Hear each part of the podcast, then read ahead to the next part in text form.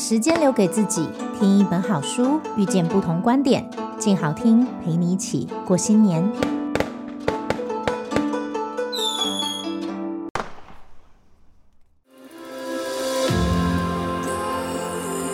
从他人的故事反映我们的样子，欢迎收听《镜像人间》。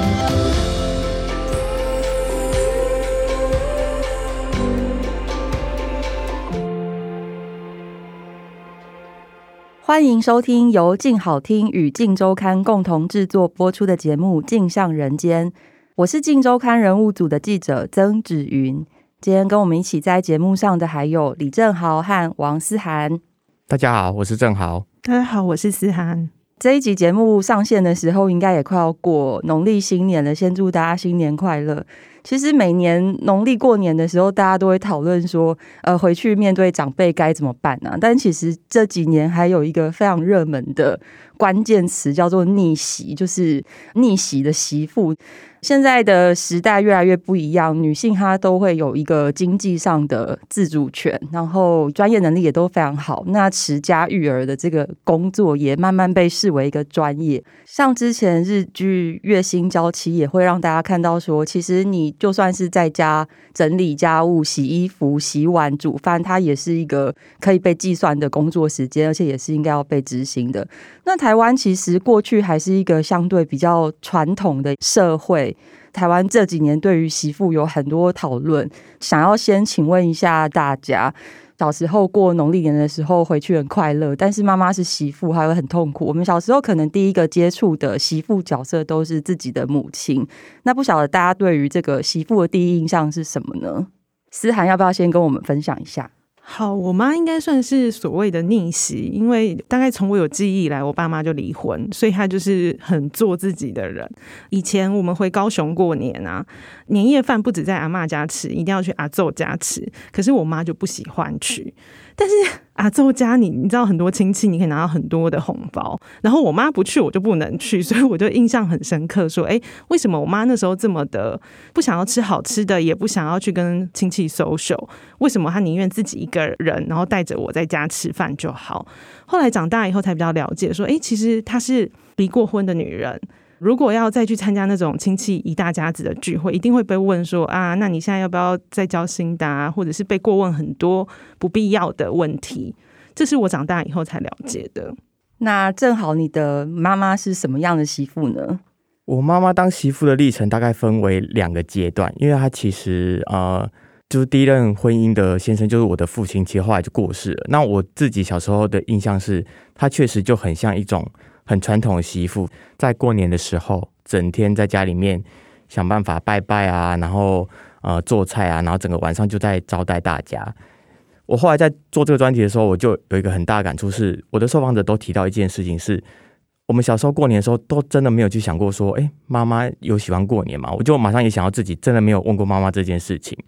那后来他的先生过世之后，他就再婚了，也就是我的继父。那你就可以很明显的感受到一种转变，是因为我的继父有点像是孤儿的状态，就他其实已经没有爸爸妈妈了。那你就会知道说，那真的很像是现代很多女生会讲说，最好的婚姻就是嫁给一个孤儿，因为你不会有任何你需要去服侍对方家长的那种负担。那我想我妈大概就是一半一半的状态。那我自己还蛮开心，她可以在后半段的人生过一个比较舒服的媳妇生活。那不晓得芷云你自己。怎么样看待你的妈妈作为媳妇的角色？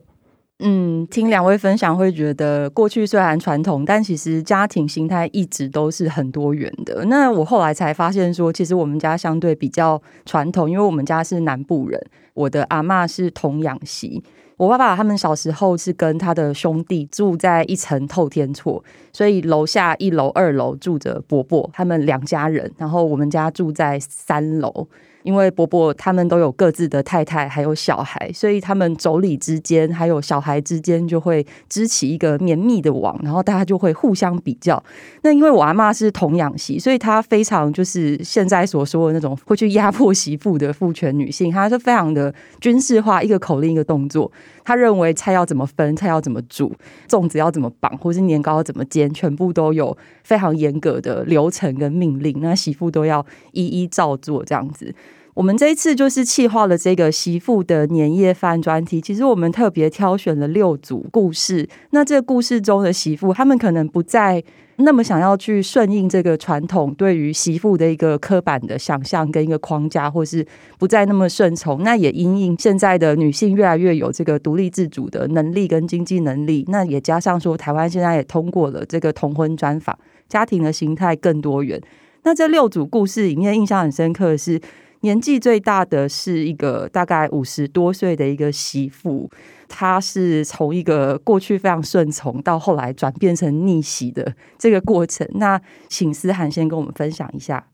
好，呃，我这次访问两个个案，然后两个个个案非常的极端。第一个个案就是他今年五，算是五年级生，他在南部那种比较传统的县市。乡下长大，因为爸爸很早就过世，然后妈妈的非常的重男轻女。妈妈其实算是书香世家，而且是大老婆。就是如果我们看宫廷剧的话，就是嫡系出身的。但是其实他们非常的重男轻女。然后因为还有一个哥哥，对儿子是那种万般宠溺，对女儿就各种鄙视。他记得他小时候去外公家吃年夜饭啊，他只是想说，哎，那个小翅腿好像比较好啃，所以他就夹了小翅腿。结果马上就被婶婶就用筷子直接打掉他夹起来的那个小翅腿，就说你又不是短孙，然后你也不是男生，你跟人家吃什么鸡腿？然后他说，他妈妈从很小就一直教育他一个观念，就是说，只要他牺牲，然后其他所有人高兴，那他牺牲并没有什么了不起。所以他就一直在这样的观念跟环境下长大，一直到他念大学，然后遇到他先生。然后他那时候遇到他先生的时候，他就觉得他很像灰姑娘遇到一个快乐王子。他先生的爸妈是会每周开半个台湾的车去照顾他儿子，去帮他补他的洗发精什么的。他先生呢是那种。交往所有细节都会跟妈妈报告的人，但是他那时候就会觉得啊，因为他的家庭不是那么幸福快乐，所以先生的家庭这样子可能才是正常的。他就对于婆婆所有的要求都该挂承受、该挂迁就，就包括他们结婚的时候，他的喜帖其实印的不是他的名字，因为。她婆婆去算命，然后说她这个名字会四十岁早死。如果她早死的话，会对她儿子很不好，所以呢，就帮她改了名字。就是她本来可能叫吴家芬，婆婆就帮她取了一个怡君的名字，全家人都是叫她怡君。她那时候觉得有点荒谬，但是又想说，哎。可是可能别的正常的家庭就是这样子吧，他就接受了。没想到结婚之后真的是恐怖的开始，就包括婆婆每周还是一样会开车去他们家，然后会去检查每个角落，哎，这边怎么没有干净？然后他也不会说，他就会拿起抹布去擦。那他就很紧张，说啊，婆婆不用，就是我我来我来这样。然后婆婆也会看他厨房的那个油罐啊，就如果没有减少，他就说，哎，怎么都没有动？你是不是都没有煮？更扯的是，他们每周都会一起去上餐馆，婆婆都会固定去同一家餐厅，然后都一定会叫梅干扣肉。但是呢，婆婆说肥肉不好，所以他们都只准吃梅干。所以她整个婆媳关系其实是非常恐怖的。她的身份证、驾照，然后所有的存款，还有包括先生的新转户，全部都在婆婆身上。这样说起来，她就是说，她其实年夜饭婆婆没有要求她要办那种多的诶那种桌菜。她真的是一个很温柔婉约的女性，她就说她觉得她自己是被轻纵了，好像没有半桌菜，反而是被好好的照顾了。但是她先生就是因为生病，然后她照顾了先生七年之后，先生在三年前过世。过世之后，她真的也就觉得啊，好像以前是为了先生，那现在儿子一个在主科工作，一个在念大学了，好像。义务已经尽了，从去年开始，她就没有再回婆家吃年夜饭，然后而且她把她婆婆的赖删掉了。那个删掉的原因是因为以前他们家所有账务都是由婆婆在掌管啊，但是删掉婆婆赖的原因是去年五月就要报税的时候，婆婆打电话来，然后说：“哎，我们要报税了，我准备一下。”然后他就说：“哦，我我用自然人凭证报完啦。”然后结果婆婆暴怒，开始疯狂的连环扣，然后要他把所有的报税的细目都写清楚。她就觉得哦，我真的不想再接电话了，然后就把婆婆的赖删掉了。她说她其实删掉也不是真的要反抗什么，是儿子很非常的鼓励她，就是说，哎，为自己的权利发声，并不是一件可耻的事情。就是她终于挣脱媳妇的角色，也从不愉快的年夜饭这个经历中走出来。今年她最理想的年夜饭是冷冻水饺。因为冷冻水饺不用张罗，你从冰箱拿出来煮就热热的，又很吉利。吃完水饺以后，他就要配饮料跟零食。那我觉得整个媳妇还有年夜饭这件事情可以转变，跟家人的支持很重要。芷云访问了那个主播萧同文，他的年夜饭经历也很有趣，好像也跟家人有很多的沟通跟磨合。嗯，刚刚思涵讲这个实在是太恐怖了，就真的是一个控制狂婆婆这样，然后也蛮典型。可是媳妇这个婆媳关系，我想她有一个呃南北跟一个世代的差距。像我采访到的这个主播肖同文，她就大概小吴家芬大概只小了十岁左右。可是因为她住台北，又是从二十多岁开始就一直在担任主播的工作，所以她是那一种一直都很有能力。然后也有被父母、丈夫看见的这样的一个状态。然后她讲一件事情，我觉得很有趣。呃，其实她结过两次婚。那她在跟前夫的这段婚姻，其实我问她说：“哎，你记得你那时候年夜饭都怎么过的吗？”然后她想了很久，她说她忘记了。然后我本来以为是她不想要讲她跟她前夫那一段，就她过了很久之后，她就说：“我真的不是骗你哦，我想到为什么了，因为那时候我们都在主播台上度过。”然后她就说：“电视台的文化就是像其他的呃业务部或者是呃编辑部、人资部什么的，除夕都放假了，可是电视台的新闻部他们从除夕到初一。”初二一路都要昂嘛，那这个时候这个主播里面就会有一个非常奇妙的氛围，就是他们是已经结婚的，或者是说他们家在台北的，他们只能选择除夕跟初一的班，然后他们其实也刚好顺他们的意，因为他们就名正言顺的就啊初二就回娘家啦，他们就可以躲掉这个除夕要回婆家的压力。那还没有结婚或者是需要回乡过年的主播，他们可能就会。休除夕到初一，然后上初二到初四的班这样子。那萧同文他自己在二零一四年再婚了之后，他同时也离开了这个主播台的工作。他有这个新的先生、新的家庭，然后也生了小孩这样子。他有提到说，其实他觉得两段婚姻对他来说最大的差别是，他觉得这一段婚姻因为夫家的家庭跟他们原本的家庭是比较相似的，所以他觉得沟通起来没有太大的。障碍就是也不需要花太多力气沟通。那因为萧彤文她是独生女，所以她一直非常希望说自己的父母是跟公婆他们可以一起过年。那其实公婆非常欢迎，然后丈夫也非常支持。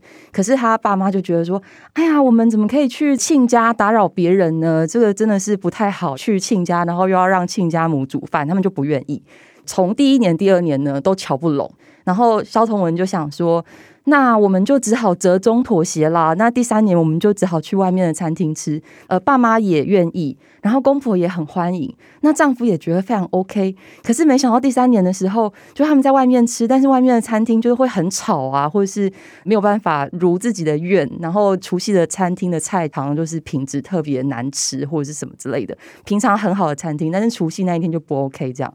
那结果他们隔年就换了餐厅，还好后来换了餐厅之后就觉得啊，那家餐厅不错，然后就一直这样子下去。可是其实他有说到说，他先生其实一直都是希望说年夜饭还是要在家里吃，而且是跟双方的父母一起。那今年呢，非常特别的是，萧同文就说他们终于第一年达到了最理想的方案。那原因是因为他们原本的家很小，就是二十几平，就只有两房而已。但是他们前年就是搬了新的家，有四个房间。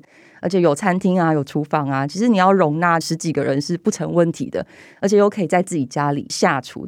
所以他就说，这个真的是一个经过多年来沟通跟妥协的结果，就是说公婆可以接受，丈夫可以接受，自己的父母也可以接受。那所以今年在他们家，他就是主场，他不只是媳妇，也不只是女儿，她是一个女主人这样子。那还要煮菜。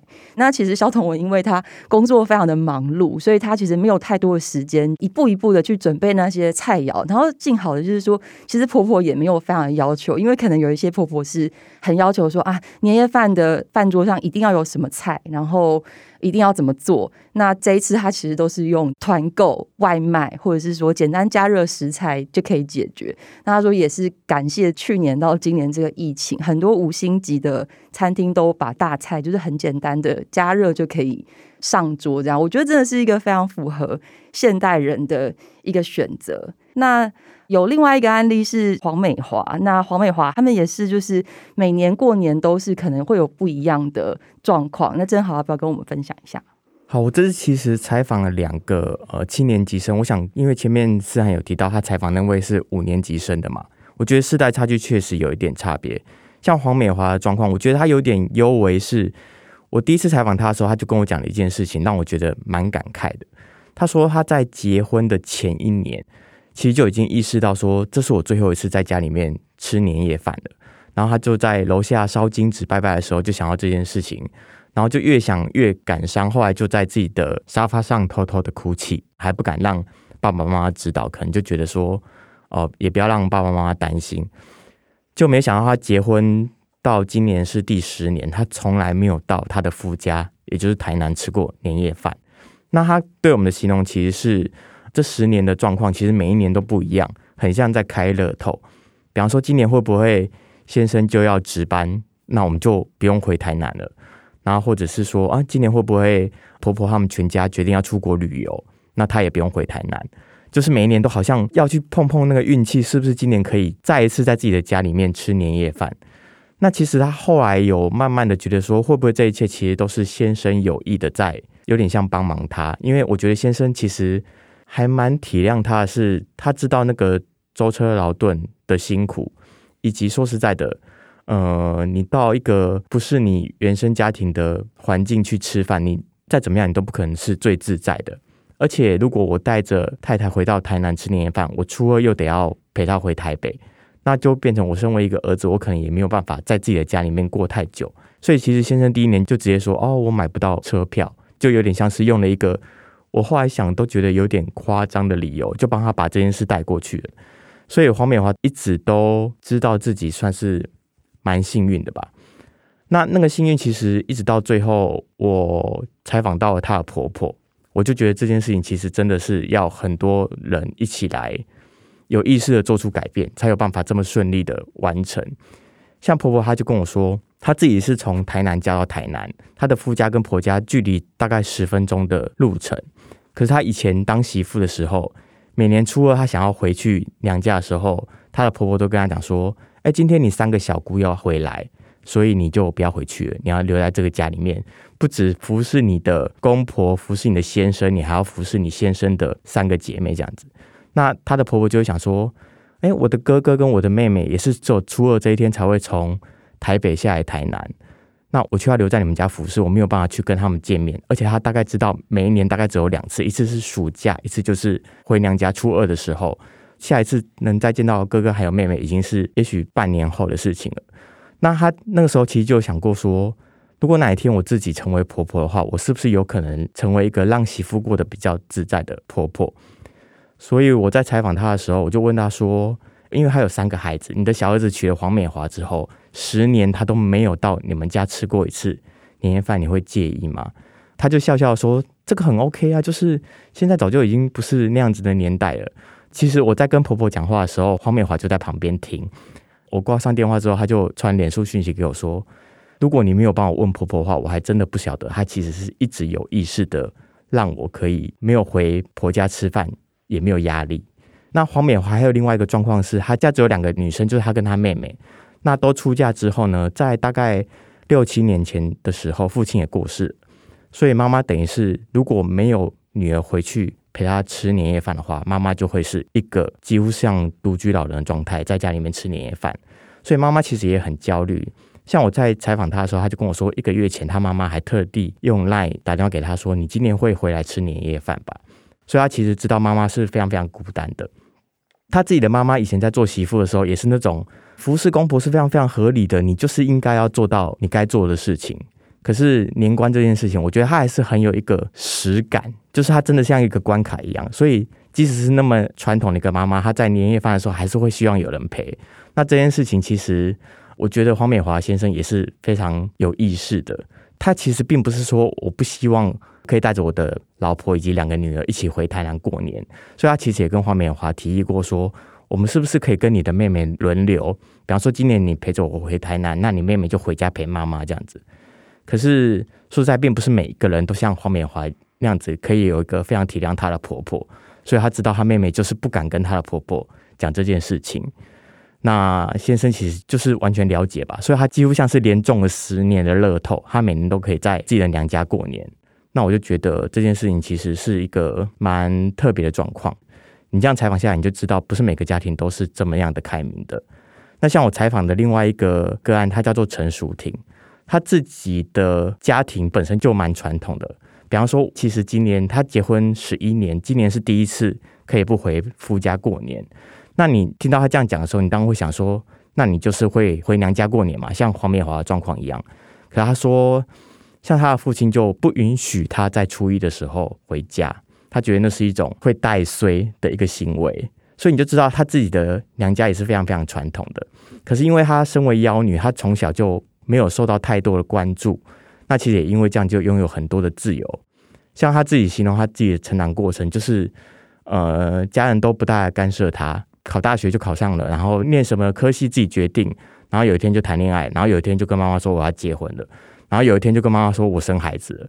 他选择在自己家里面生产，他妈妈还以为说你是不是来不及了，所以没有去医院。可是其实他根本就是早就已经做了这个决定了，就是他形容自己一直都是一个很任性的人，所以也因为这件事情，他觉得那是一个长期的累积，就是我的娘家跟我的夫家都知道我是一个很我行我素的人。所以，当我决定我今年不回夫家过年了，我就是已经决定了，我也没有要跟你们协商或者是讨论这样子。那他就有说到说，今年他会一个人在家里面吃年夜饭。他理想中的年夜菜就是一桶炸鸡跟啤酒。我记得我们那天就买了一桶肯德基的炸鸡去他家，那我们就拍照。他还说这个也太像肯德基的广告了吧？可是说实在，那真的就是一个非常非常自在的年。比方说，他也有提到。他小时候从来没有问过他妈妈是不是真的喜欢过年这件事情。那他其实，在成为媳妇之后，他就问过他的婆婆。他就有一天跟他婆婆在准备年夜饭的时候，就忽然间说：“哎，你是真的喜欢过年吗？”他说他问出这个问题的时候，他都觉得对方是不是要带他去收惊了，觉得他变成金智英还是什么，就是变化出另外一个人格，怎么会跟婆婆这样说话？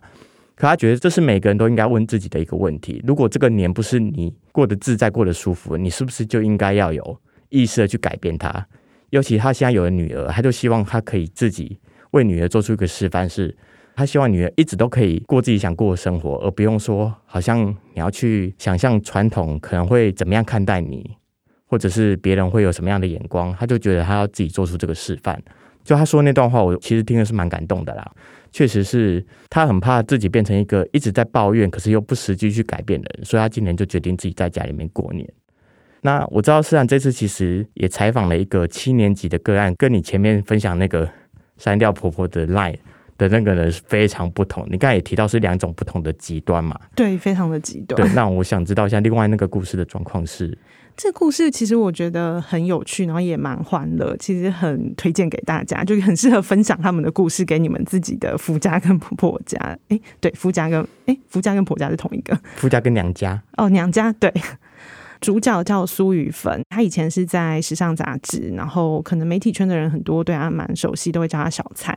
小蔡跟她先生呢，大概前几年开始就会在脸书上分享，他们过年的时候是视讯。年夜饭的时候，夫妻两个人是视讯哦，就你就看到，呃，先生跟他的妈妈，跟他还有他妈妈以及外公家一大家子在视讯。他就跟我们说，他们之所以会分享这照片，是因为太多朋友在过年之后就很小心翼翼的问他说：“诶，你们还好吗？”你们两个没事吧？没有离婚吧？就是因为想说，哎，没没有一起过年，是不是就是离婚了？可是他们说其实不是，因为呃，小蔡他的爷爷奶奶很早就过世，所以他们家从小就是在外公外婆家过年。那外公外婆家在高雄的左营大路，是那种三合院连着透天厝，那非常有过年气氛的地方。那他从小就是因为一个台北女孩，就是很喜欢回高雄过年。他先生呢是花莲人。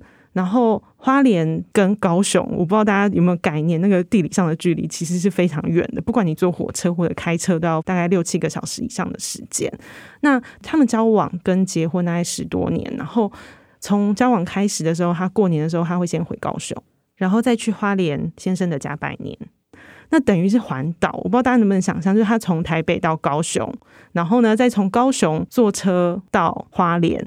然后有一次，他印象很深刻，他就说，因为他们年前就大吵一架，然后本来先生帮他买好了从高雄到花莲的车票，结果他就故意不去搭，然后没有搭上，以后先生又觉得很气，就觉得说已经答应妈妈了，不行，你要来，应该是一股气了，然后所以他就从晚上六七点从花莲开到高雄，然后呢接到小蔡之后呢，又把他载回花莲。就这样连开了十四个小时，然后就真的是昏倒。然后他说那次之后，夫妻俩就有了共识，就各自过年吧，就是放彼此自由。所以其实他们分开过年的起因是因为距离太遥远，然后另一个原因其实也是小蔡的爸妈，因为他家里也只有他一个。然后小蔡的爸妈其实是很希望小蔡过年的时候可以跟着他们一起回高雄家，多跟阿公阿妈相处。那这件事情其实真的蛮有意义的，因为。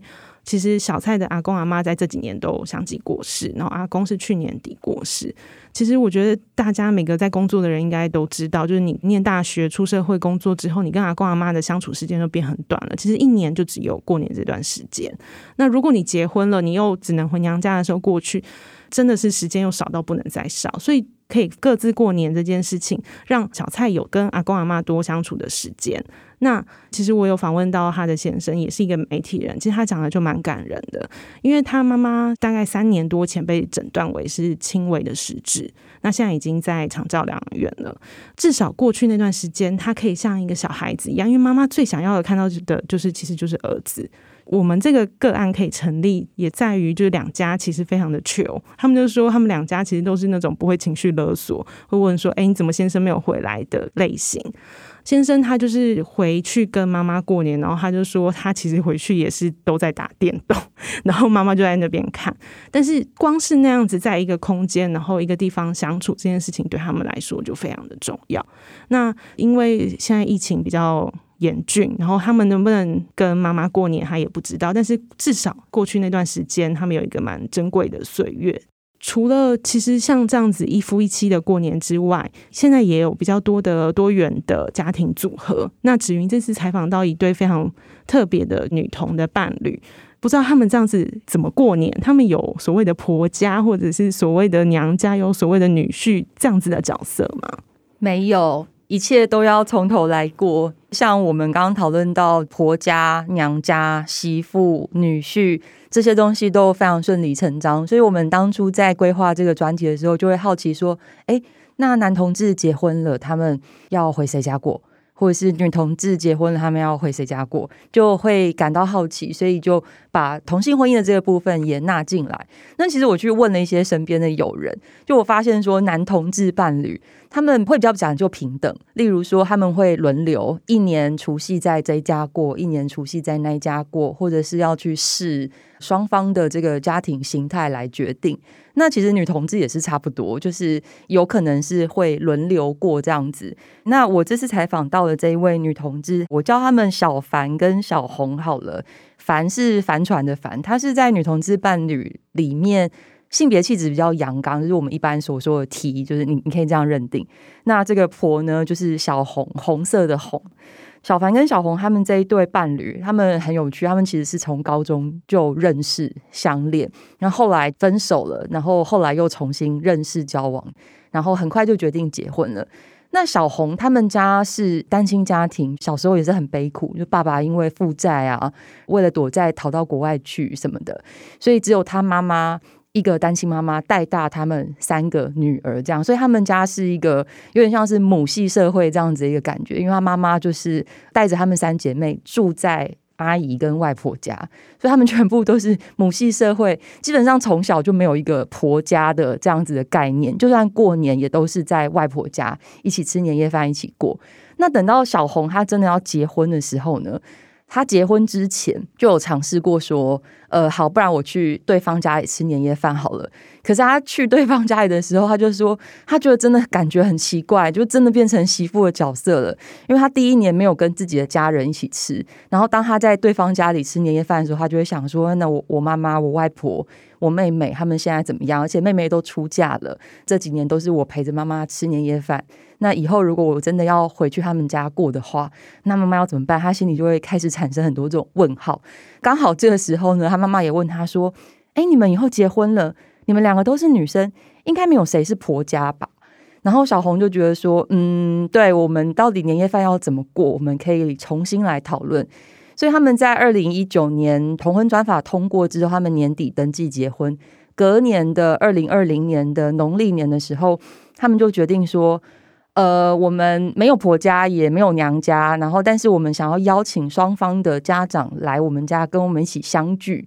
然后，其实这个有一个蛮重要的主题是说，要让大家知道说，我们真的是成家了，就请把我们当成一个家庭看待。小红在采访的时候有讲到一件让我印象蛮深刻的事情，说，呃，他们其实，在家族的聚会上，如果你有先生、有太太、有小孩，你很自然而然就被视为一个家庭，你不用花任何力气。可是，在这个跟亲友的饭桌上，你两个女同志是很难被家长视为是一个家庭，他们会觉得不知道要怎么看待，就是你们到底是一个家庭，是什么样的家庭呢？那跟我们是什么样的关系？他们会是有一些空白、跟不理解、跟问号的。所以他们在这一年过年的时候，他们就是设定了一个目标，就是我们要让大家看见，我们真的成家了。所以小凡呢，就是这个小红的伴侣，他在这个饭桌上呢，比如说这个爸爸妈妈、阿姨、外婆，他就会各个击破，他就会说：“哎，新年快乐哦！”然后我们其实过得很好哦，我们的生活是怎么样？我们还有养猫哦，我们会在家煮饭哦，而且我其实能力很好，我会赚钱，我不是你们想象中的，好像只是我是一个陪着他来吃饭的人，或者是当空气。因为有很多的同志伴侣，他们在。不知道怎么面对长辈，长辈也不知道怎么面对他们的时候，会是比较被动，或者是不知道该怎么说明的。但是这个小凡他就是选择这个主动，要给他们一些想象、一些 vision、一些画面的，让他们知道说，其实我们的生活是一个真正的家庭，然后我们的样貌是长怎么样子的。是这样子的一个状态，所以他们那一年的农历年，他们就是连续十二个小时，就是跟不同的家庭聚会。他们中午先在餐厅跟小红的家人一起吃饭，然后下午的时候就又到小凡的家里，然后晚上再跟小红的外婆还有爸妈一起吃饭。然后饭后呢，他再到小凡的家里去跟他的爸妈还有亲戚聊天。那这个也都是因为他们住得很近，都在台北，所以并不需要这样子南北奔波，或者是开车来回，免去了这个舟车劳顿的辛苦。小凡他有讲到一件让我印象蛮深刻的事情，就是其实也是他们家自己的一个状态，就是其实他们家，呃，像我刚刚讲小红他们家是女性的成员非常多。那像小凡的家庭，他们其实是一个，呃，那个气场，你可以想象比较阳刚一点，因为他们有一些对于女性或者是传统媳妇的想象。他的姑姑是，呃，有两个儿子，然后他自己有弟弟，然后他爸爸是一个在公家机关上班的人。所以他们很习惯说，在饭桌上就是由男性来主导这个话题，要讲什么，比如说讲说啊，工作压力很大啊，然后讲说这个股票赚多少钱啊，或者是讲说呃，讨论王力宏怎么样，或者是说呃，你不养家就是渣男，就是这种种的话题都会围绕在一个对于两性的一个刻板的印象上面。然后小凡身为一个 T，在这个。家庭里面，其实像姑姑、妈妈、女性都是扮演这个顺从的，听他们讲话，然后给他们一些回应的这个角色。那这时候就是很有趣，就是小凡他就会去打破这样子的想象，去讲他们画面以外的事情，比如说男性压力怎么样，他就说拿出统计数据说：“哎，你知道这个男性的自杀率有多高吗？”等等的，就是他其实除了这个。长辈跟同性伴侣之间，他们不知道怎么互相理解，然后也包含了很多这种对于传统的性别刻板印象的这种评断。我自己印象非常深刻的事情是说，因为在同婚专法里面，两个同性他们结婚，但是结婚之后，他们跟对方的家长是没有所谓姻亲关系的，就他并没有抚养或是照顾对方的家长的这个义务。那这个东西就很有趣，就一切都变成说你要重新定义，而且要依据对方的需求去调整你能提供什么样的照顾。所以他们就会说，呃，我们就是三家人，你们是一家人，我们是一家人，然后我们就是三家独立的人。可是因为这个没有法律上的姻亲关系的规定，可是我们可以重新来讨论，就是你们有任何的需要，你们需要陪伴，或者是你们需要金钱，你们需要照顾，我们都可以来依据我们状况去调整，我们能够提供什么样的陪伴，或是什么样的照顾。它这是一个完全挣脱了传统的这个束缚，然后。全部的东西都可以重新讨论跟定义。那当这个事情有了一个比较公开的讨论之后，其实我觉得双方都会安心下来，就是他们会觉得说，好像不用这么焦虑，而且这一切是可以被接受的。这是我在这次采访中印象比较深刻。那不晓得郑豪跟思涵这次采访有什么印象比较深刻的事情吗？我觉得我的两个个案都还蛮知道自己要什么，然后也顺利的过到自己想要过的除夕夜的生活，这样子。可是我在采访的时候，其实我自己印象最深刻的是，我发现还是有非常非常多焦虑的主妇们，在可能一个月前就开始烦恼呃年夜饭这件事情。比方说我自己的妹妹，我觉得她真的是一个非常完美的受众。她就是知道我要做这个专题的时候，她就跟我说：“拜托你杂志初刊的时候，让我带一本回婆家。”她希望她可以翻那一页，然后放在她的。也许婆婆可以看得到的地方。那其实从她这样子的一个提出来的愿望，你就会知道说，真的还是有很多人是没有办法过自己想过的除夕夜。其实这可能也是我们做这个专题，很希望可以帮助到一些人去，也许扩充他们的想象，或者是更勇敢一点。那包括我刚才采访到的那个，我提到黄美华的婆婆，我觉得她就是一个非常非常好的示范。有时候，也许从上一辈来开始做改变，它会是更容易的。那是不是？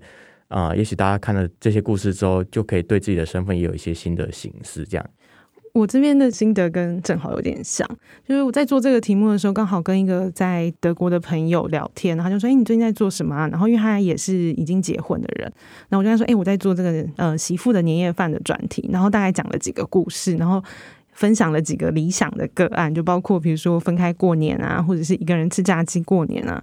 然后听了就非常的羡慕，然后他就说，因为他人在国外，他说你可以匿名，然后帮我寄到婆家嘛。就是很多人对于怎么过年这件事情，其实是都有自己的焦虑以及不安。那我觉得多分享这些故事，让大家打开年夜饭的想象，是一件蛮好的事。然后也是我们这一次的收获。这一期的杂志如果卖得好的话，应该是很多媳妇去买。好，希望我们的报道可以带给媳妇更多自由自在的年夜饭，不要再这么焦虑。谢谢大家今天的收听。如果听完节目有任何回馈，也欢迎留言给我们。